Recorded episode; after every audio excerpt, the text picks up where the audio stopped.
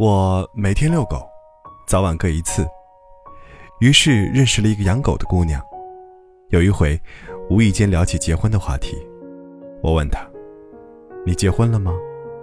她说：“男朋友说再等等。”我问：“什么叫再等等？等什么？”姑娘谈恋爱的时候是大学，很认真，以结婚为目的的恋爱，跟男朋友聊过结婚，充满一切美好的向往。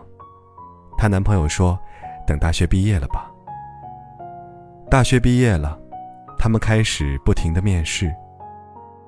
男友说：“等工作稳定了吧。”工作稳定了，男友说：“等我忙完手头的这个项目吧。”项目结束了，男友说：“部门经理离职了，我想竞争一下这个经理的位置，等我当上部门经理吧。”当上部门经理以后，男友开始不停的忙应酬、忙出差。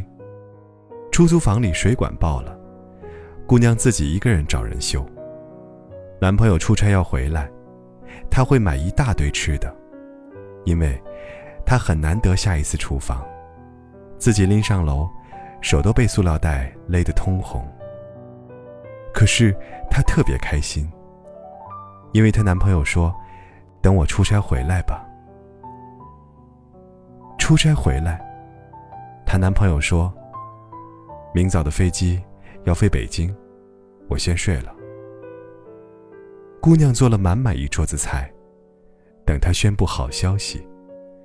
可是，她等来的，是这么一句官方的解释：当了经理，总要拼个总监，总监结束了。总要拼个大区经理，大区经理结束了，总要拼个大区总监。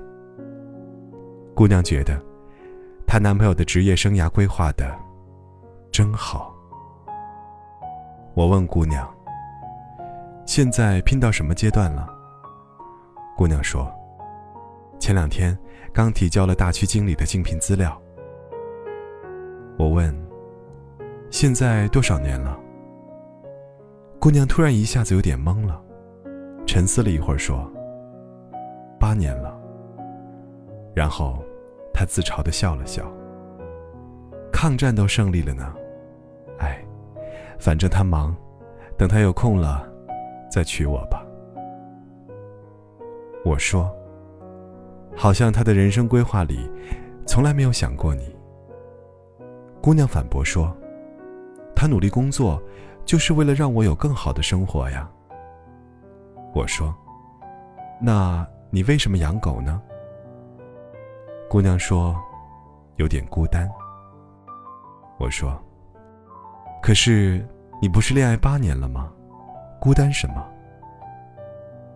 姑娘说：“好像她最兴奋的事儿，永远是工作的事儿。他是工作狂性质的，可是他那么努力。”我不忍心打扰他，我又帮不上他什么忙。想娶你的人，不会一次一次的说再等等，等什么？等到功成名就吗？什么叫功成名就？当上总经理，出任 CEO，挣钱挣到千万身价、亿万身价，你能等得起吗？这种爱情，其实是一直在消耗你。消耗你的耐心，消耗你的情绪，消耗你的时间。千万不要嫁给让你一等再等的人。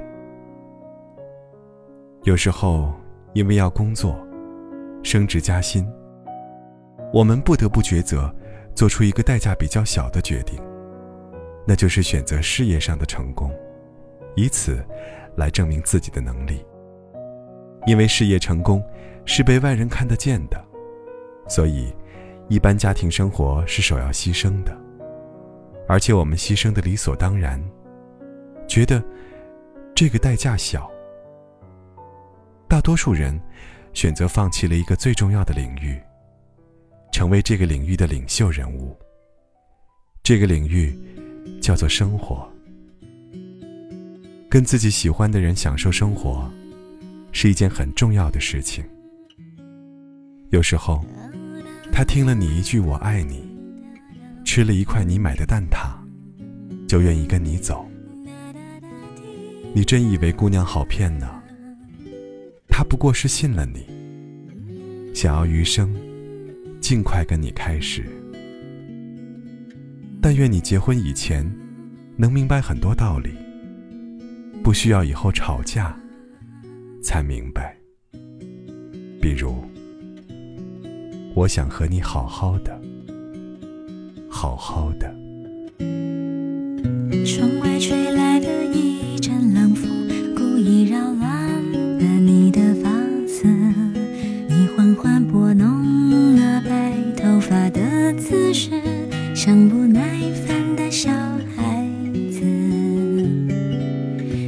在我送的摇椅上，摇是荡秋千的另一种方式。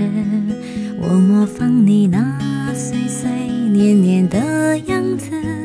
我是你的小孩子，我承认我喜欢你唱的那首老调子，所以我小声的跟着你哼，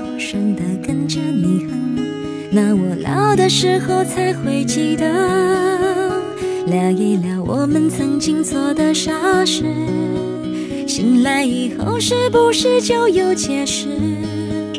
原来承诺两个字累人一辈子，也轻易让人勾勾手指。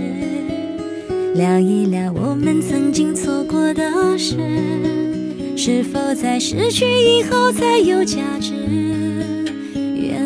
梦想的种子要用一辈子的执着来等待它的果实。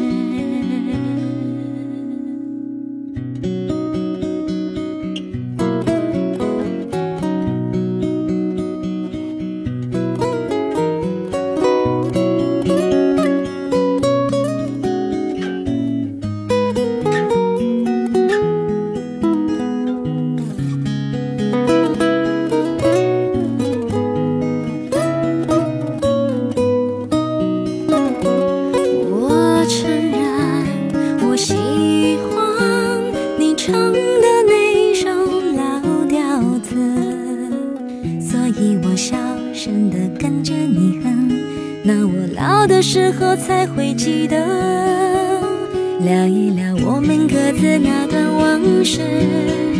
多年以后是不是还有坚持？原来爱情这回事，烦心一辈子，幸福让人欲言又止。聊一聊我们未来那些日子，是否在天亮以后不再迷失？原来活着的样子是坦然的过一辈子过程只是让你更懂事